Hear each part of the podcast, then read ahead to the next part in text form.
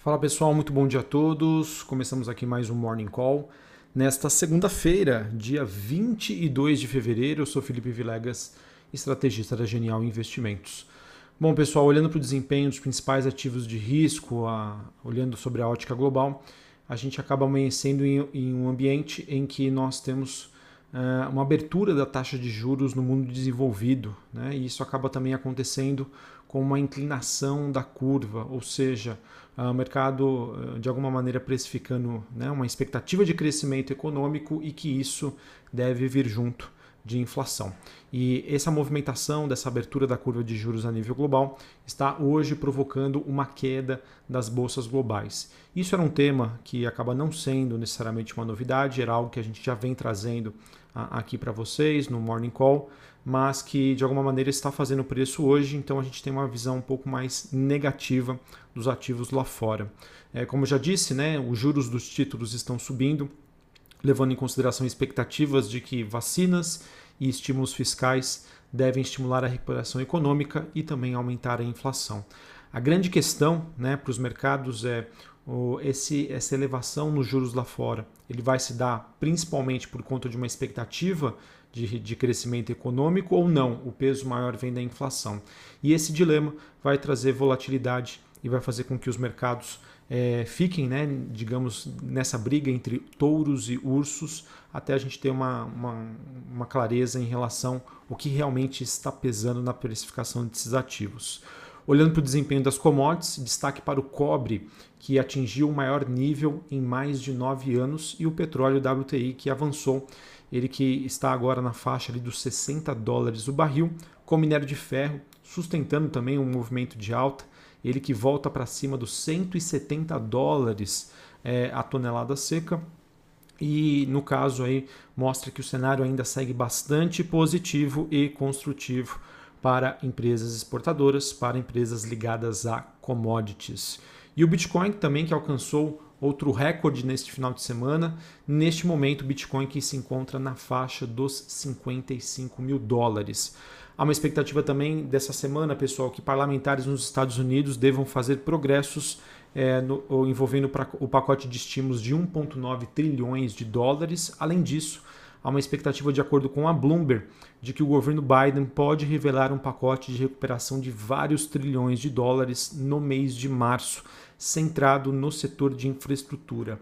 Muita atenção a este pacote, pois com a aprovação do mesmo seria muito positivo para a Gerdau. A Gerdau que é uma empresa de siderurgia brasileira, mas que tem uma atuação é, bastante interessante lá nos Estados Unidos e poderia ser uma das beneficiárias.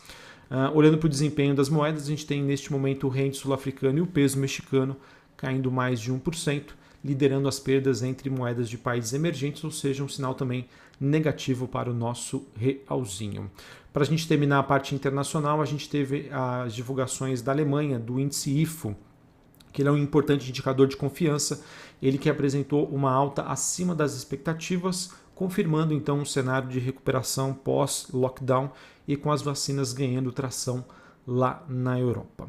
Bom, pessoal, apesar desse cenário internacional um pouco mais conturbado, vejam que a gente tem um pouco mais do mesmo e acho que seria mais indicado a gente falar e a gente focar sobre as últimas notícias envolvendo aqui o Brasil, em que os últimos eventos trouxeram aí uma grande preocupação aos investidores. E tudo começa com um anúncio na última sexta-feira sobre a indicação do governo para uma troca do comando da Petrobras, que traz consigo né, incertezas sobre o rumo da política econômica aqui no Brasil, da agenda liberal do governo e também sobre o futuro do ministro Paulo Guedes. O anúncio da indicação do general Joaquim Silva e Luna para o lugar de Roberto Castelo Branco foi mal recebida aí pelos investidores e não é à toa. Na sexta-feira, né, no aftermarket, ou seja, as negociações pós-mercado que acontecem lá na Bolsa de Nova York, as ADRs, que são recibos da Petrobras negociados lá nos Estados Unidos, desabaram 15%. E sem sombra de dúvida, esse anúncio deve, refletir hoje nos mercados, com uma puxada do dólar e dos juros para cima, com o aumento dessa aversão ao risco Brasil e todas essas incertezas é, envolvendo aí a política uh, e que, sem sombra de dúvida, também devem pressionar não somente as ações da Petrobras, como de outras estatais e provavelmente a bolsa como um todo, né? deixando ainda mais tenso e apreensivo o ambiente econômico e institucional aqui no Brasil. É, embora essa ingerência de Bolsonaro tenha sido inicialmente mal recebida, inclusive até pelo Conselho de Administração da Petrobras, a saída de Roberto Castelo Branco era vista como inevitável já há algum tempo. Disseram duas fontes em uma matéria que foi feita aí pelo TC Mover, uma matéria muito bacana. Quem tiver oportunidade, quem tiver acesso ao Traders Club, um material aí muito bacana que eles fizeram, compilando também opiniões é, de outros investidores e expectativas aí de reação do mercado. É, Para vocês terem uma ideia, né, os investidores privados, de acordo com essa matéria, mostram aí que eles têm hoje 64% de participação na Petrobras, enquanto o governo tem apenas 36%.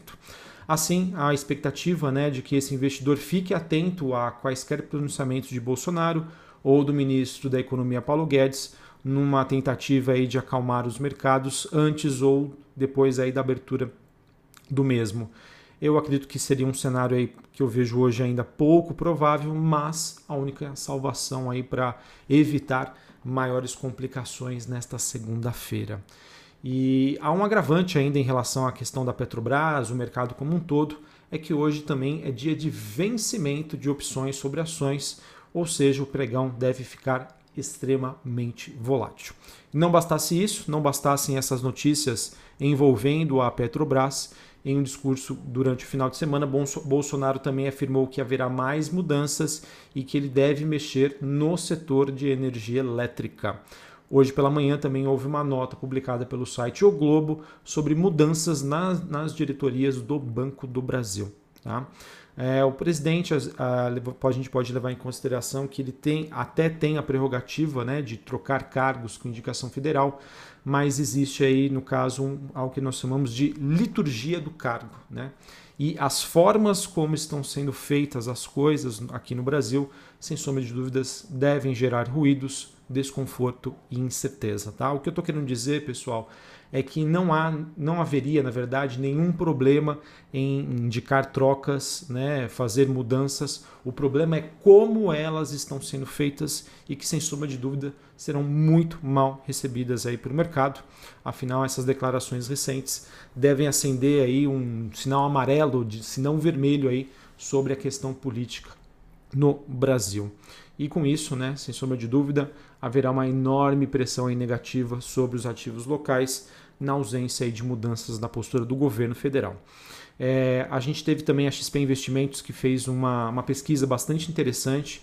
Foi uma pesquisa feita com 200 investidores no dia 21 de fevereiro e os, as principais é, notas aí dessa, dessa, dessa pesquisa mostram que 60% do mercado acredita que as despesas devem ficar além do teto dos gastos em 2021, enquanto 32% acreditavam que isso aconteceria é, numa pesquisa que foi feita no mês de janeiro, ou seja, passou de 32% para 60%. 56% vem mais intervenção do governo em empresas estatais. Então vão sofrer aí muito Petrobras, Banco do Brasil, Eletrobras. É, mas, de acordo com a própria pesquisa, não há uma grande mudança nas diretrizes da política fiscal.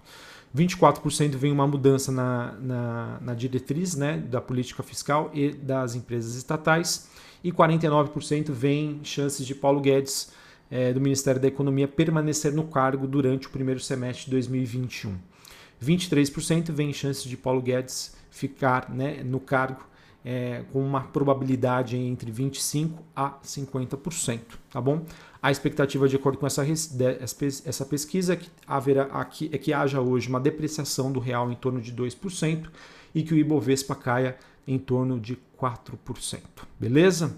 Bom, pessoal, a, levando em consideração a pesquisa que foi feita, todas as últimas notícias, é, a gente deve levar em consideração que a questão risco-retorno envolvendo aí uma nova precificação dos ativos brasileiros e que certamente devem é, ser colocados em, em, patamares aí mais depreciados, tá?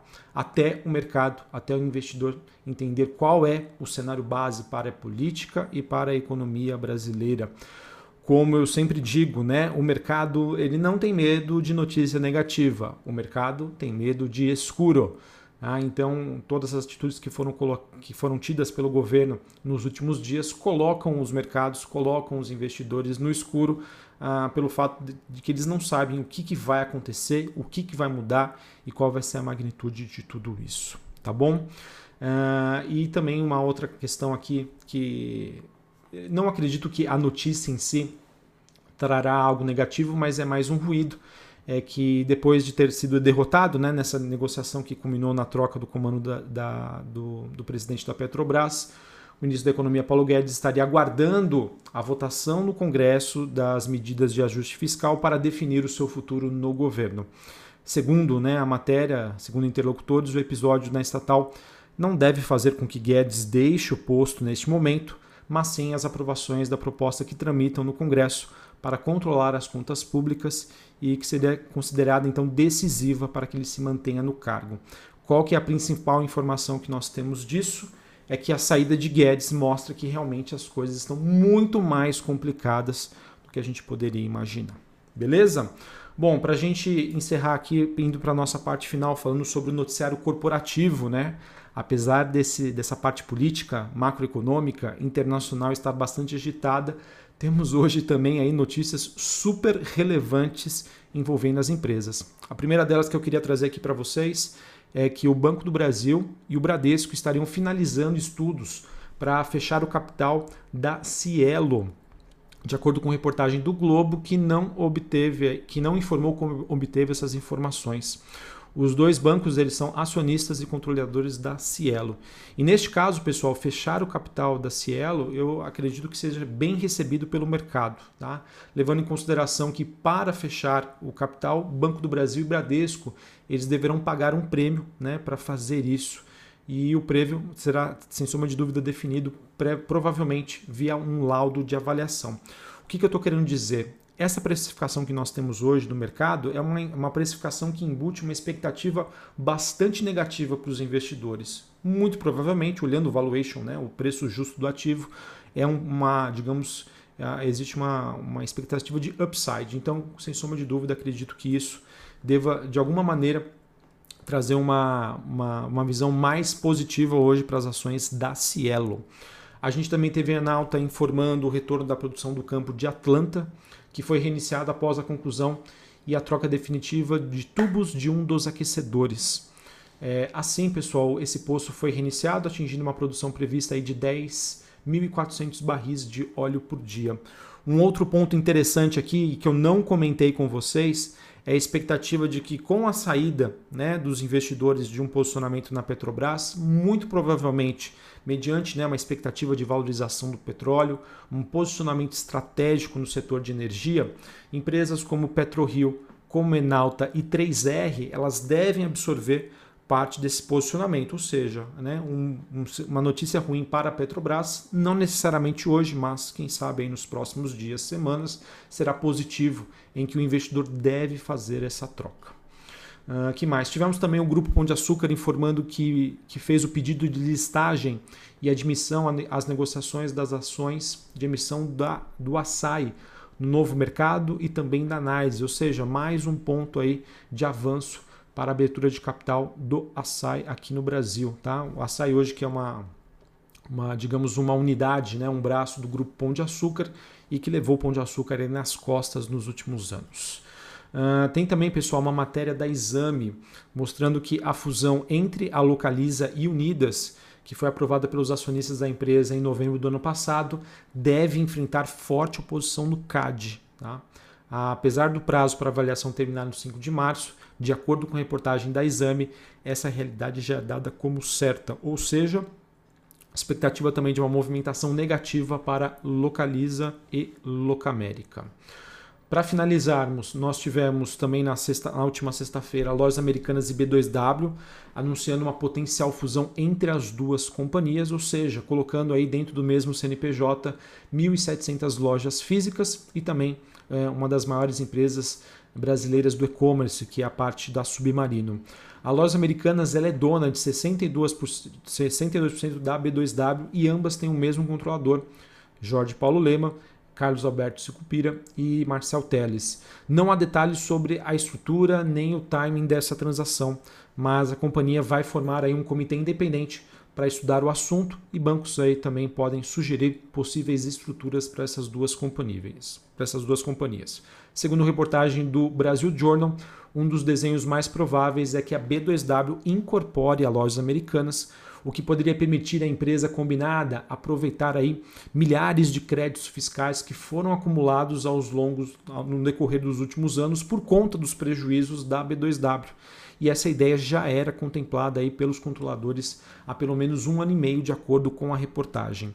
E essa, essa transação também tem aí os seus méritos estratégicos, que tem como objetivo a criação de uma plataforma multicanal que consolida a base de dados de clientes de ambas as empresas, aumentando também o potencial de monetização e fidelização, além, claro, de otimizar as estratégias comerciais, logística, de marketing e também de precificação dos dois ativos, ou seja, acredito que nós teremos hoje uma reação positiva de B2W e lojas americanas. Beleza, pessoal? Então encerro aqui o nosso Morning Call. Agradeço bastante a participação de todos. Uma ótima segunda-feira. O Brasil, infelizmente, não é para amadores. Valeu, pessoal. Um abraço.